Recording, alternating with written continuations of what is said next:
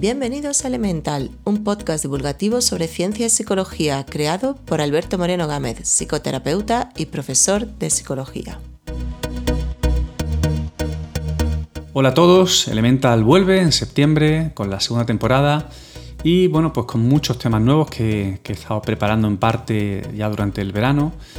Em, cambia bastante la estructura del podcast, sobre todo porque eh, voy a pasar a una frecuencia semanal y, lo que encontraréis serán eh, episodios mucho más cortos eh, con un único tema, así que seguramente serán episodios de 10-15 minutos a lo sumo.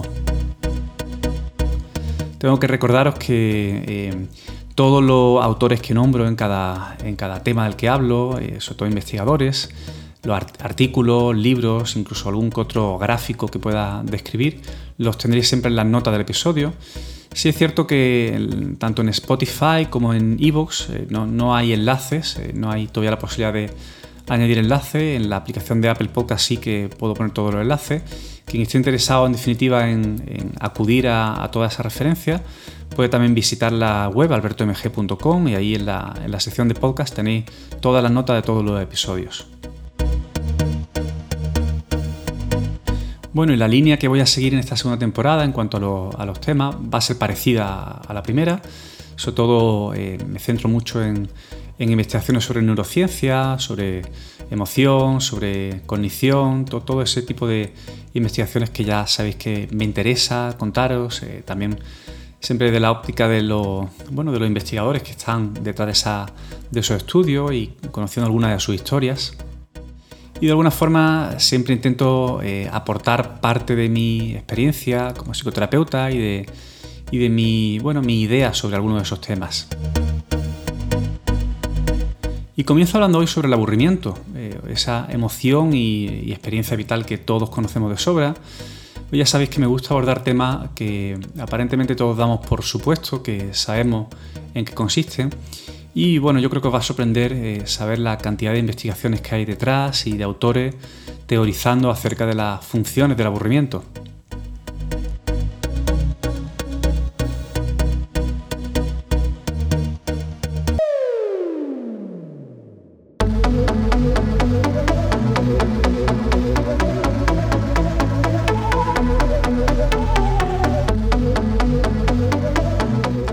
El aburrimiento se ha convertido para muchos científicos en una experiencia muy interesante a la que cada vez dedican más investigaciones experimentales.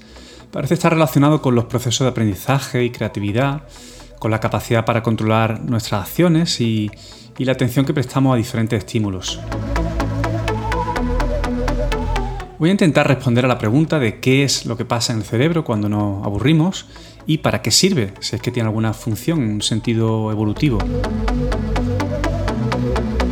Una de las teorías eh, respaldadas por el psicólogo Robert Plutchik, que es famoso porque creó la rueda de las emociones en 1980, que es una especie de gráfico en el que se ven reflejadas eh, gran parte de las emociones básicas y complejas.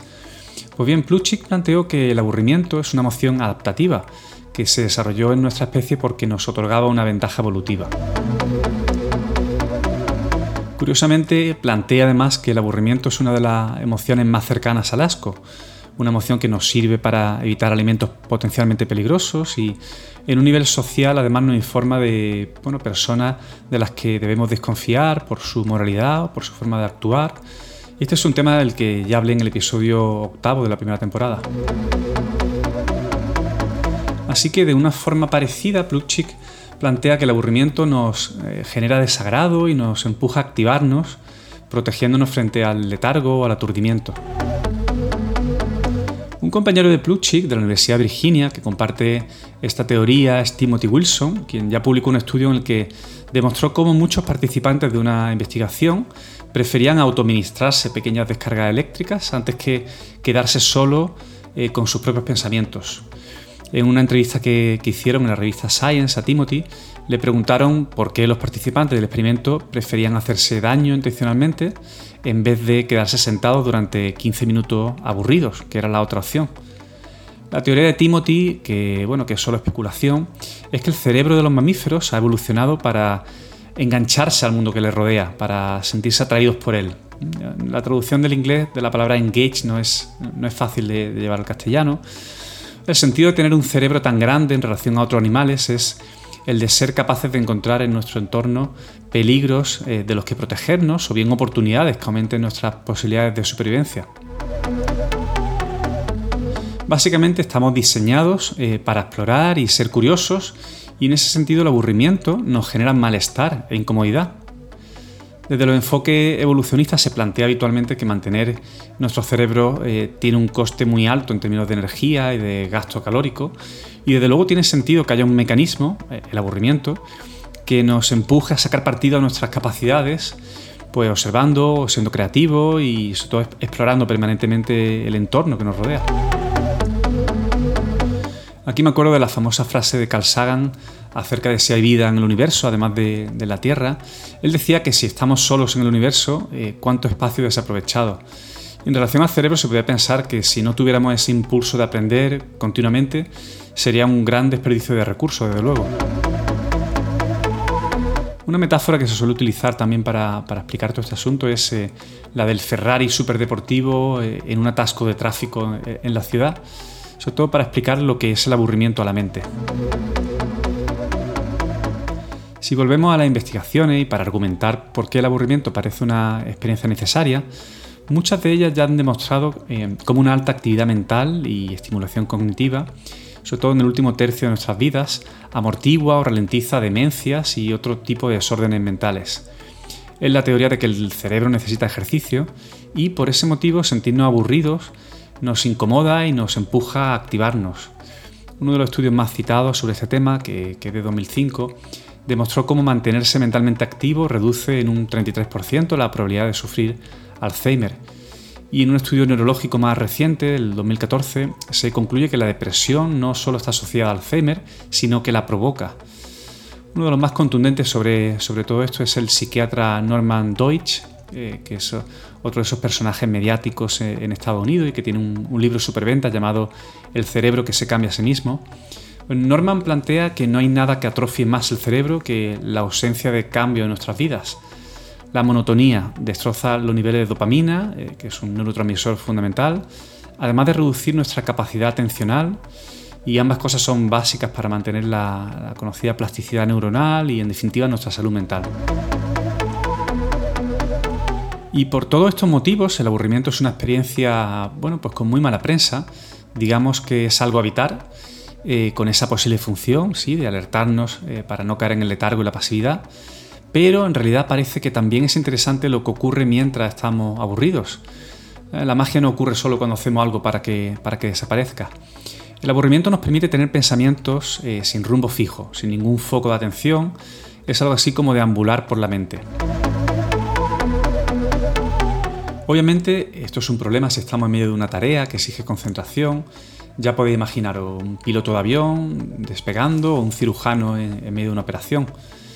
Pero ocurre que hay situaciones en las que el aburrimiento y este tipo de pensamientos errantes nos permite potenciar la creatividad. Y por explicarlo de una forma simple, eh, los procesos creativos consisten en conectar dos conceptos eh, nuevos o en cambiar el enfoque sobre algún tema. Si estamos muy focalizados en un tema concreto, sin salir de la misma red de significados, es difícil dar con una idea nueva. Y el aburrimiento nos ayuda a hacer una especie de desenfoque o algo así como alejar el zoom de la cámara. Hay un filósofo noruego, Lars Svensson, que habla de todo esto en su libro La filosofía del aburrimiento. En ocasiones permitirse estar aburrido nos aporta algunas ventajas, digamos que nos saca de nuestra rutinaria forma de pensar nos permite llegar a nuevos significados o ideas al apartarnos un poco de nuestro esquema o dejarlo de alguna forma desactivados momentáneamente. Este es el conocido fenómeno de la ducha. Es una tarea rutinaria y habitualmente aburrida y no es raro escuchar a alguien decir que le da pereza irse a la ducha. Pues bien, mientras nos duchamos suelen aflorar ideas eh, nuevas, recordamos algo que tenemos que hacer o encontramos la solución a un problema o tomamos una determinación acerca del día que tenemos por delante. En esta situación, eh, nuestra mente, digamos que vaga, eh, apaga los sistemas atencionales y navega libremente por lo que los psicólogos llaman la periferia de la conciencia. Y bueno, no es raro salir de la ducha y buscar algo con lo que apuntar alguna de estas ideas que surgen, Pero uno de los problemas con este tipo de pensamiento indirecto, que fluye de forma involuntaria, es que cuanto más intentamos eh, agarrar la idea, más se escapan, como si fuera la pastilla de jabón que apretamos y, se escurre. Hay investigaciones que hablan de diferentes tipos de lo que llaman daydreaming. La idea es eh, que cuando nos damos cuenta que, estamos en ese estado mental en el que podemos parecer desconectados de lo que nos rodea y las ideas pues fluyen libremente por la mente, conseguimos un estado de metaconciencia, algo que aumenta más la creatividad de los pensamientos. Se ha observado que aquellos que no son conscientes de estar en ese estado no aumentan su creatividad, ah, así que parece marcar la diferencia, que nos demos cuenta que estamos en ese modo de pensamiento libre. Hay toda una línea de investigación paralela a la de los sueños lúcidos, eh, tema del que ya hablé en el episodio 4, en el que se observa que hay personas que son conscientes de que están en un sueño y pueden influir en el mismo. Pues de la misma manera, eh, soñar despierto y ser conscientes de ello nos puede ayudar a mantenernos en ese estado de inspiración y creatividad. El aburrimiento, además de permitirnos tener esos momentos de insight o de lucidez y creatividad, puede ser también útil para comprendernos mejor a nosotros mismos. Es difícil tener un momento de introspección cuando estamos en compañía de otras personas o enganchados en alguna tarea. De alguna forma nos ayuda a escuchar de otra manera nuestros propios pensamientos. La sensación de estar aburrido puede ser desde luego incómoda y agobiante, pero estar permanentemente distraídos con todo tipo de estímulos nos genera otro tipo de problemas. Lo vemos fácilmente hoy en día, eh, no solo en los niños, que están hiperestimulados y distraídos las 24 horas del día, con pantallas que los hipnotizan, pero también en adultos, con sus móviles en la mano para llenar cualquier segundo de su tiempo que quede libre. Quizá deberíamos permitirnos salir de ese constante aturdimiento, aunque sea algunos momentos al día, y sentir algo de aburrimiento si nos puede ayudar a pausarnos y ver nuestras vidas con más perspectiva.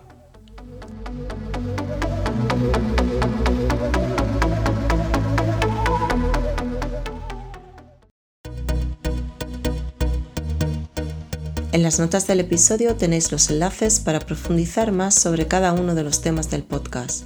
Podéis dejar comentarios y sugerencias en las redes sociales y en la web albertomg.com tenéis toda la información y el blog con todos los artículos que se publican sobre los temas de cada episodio. Si quieres apoyar este podcast, déjanos un comentario en iTunes y ayudarás a que este podcast llegue a más personas.